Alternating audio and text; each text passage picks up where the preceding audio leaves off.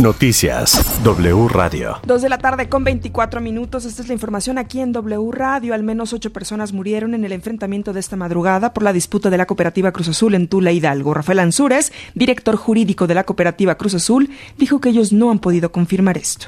La posesión de la planta la, la detenta un grupo que la tiene secuestrada desde hace tres años entonces nosotros como directiva de la cooperativa Cruz Azul no tenemos acceso a esa planta y no podemos confirmar si en efecto fueron ocho personas las que perdieron tristemente la vida. no saben siquiera si son, eh, eh, quiénes son, o sea, si tienen nombre y apellido. Eh, la, la, realidad es que nosotros desconocemos quiénes sean. son, son víctimas de socios de la cooperativa que fueron recientemente excluidos que forman parte del grupo delincuencial encabezado por Guillermo Elvili Álvarez. De parte del otro grupo, Federico Sarabia, presidente del Consejo de Administración de la cooperativa, rechazó que se trate de un conflicto familiar y habló de las personas que lamentablemente murieron. Eh, no dentro de las instalaciones, fue en las afueras de las instalaciones. Eh, ¿Quiénes son estas ocho personas muertas? ¿Son del grupo de ustedes o del grupo de, hay, lamentablemente hay uno, hay un hijo de un compañero aquí, trabajador de la planta, que falleció a causa de impactos de bala. Eh, otros, otros personajes que desconocemos quiénes sean, eh, también aparecen por allí, pero no tengo la noticia total.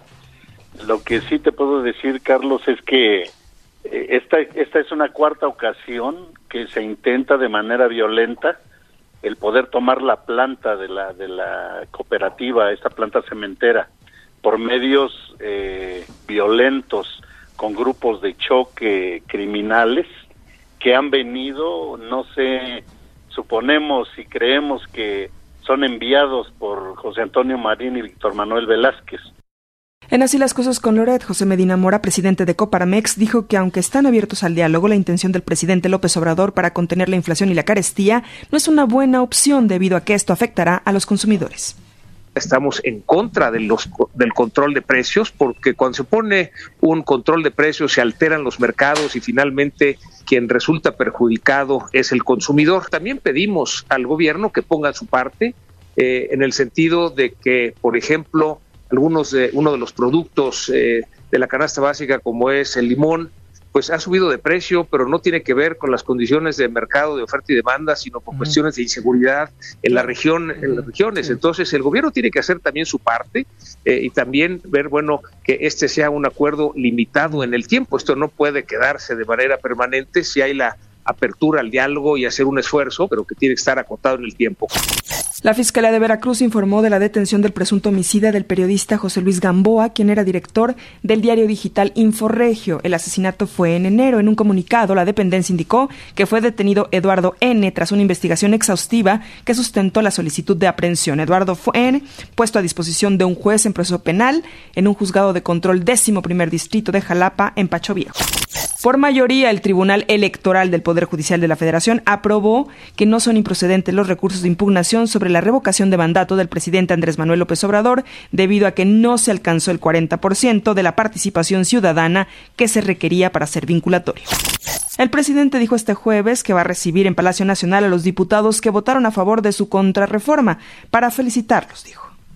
Mañana los voy a recibir a los legisladores, eh, sobre todo los que apoyaron nuestra iniciativa, este, con todos, con la Cámara de Diputados. Este, van a venir porque la verdad se portaron muy bien en defensa de nuestro país, sobre todo por lo que se logró de la nacionalización del el litio en información internacional, el doctor Anthony Fauci, responsable de la estrategia anti-COVID en Estados Unidos, señaló que este país ha entrado a una fase endémica de COVID-19. Dijo que es importante que cada persona valore el riesgo individual para poder estar en lugares con mucha gente. Es decir, la pandemia no se ha terminado, aunque en nuestro país se celebre que sí.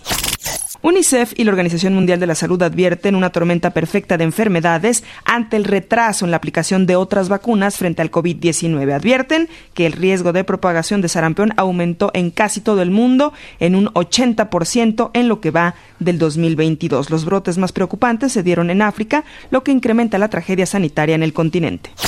Noticias. W Radio. Hasta aquí la información, Carlos. Recuerden seguirnos a través de wradio.com.mx, también en la aplicación de W Radio, en la cuenta de Twitter, Facebook e Instagram, también de TikTok de W Radio México.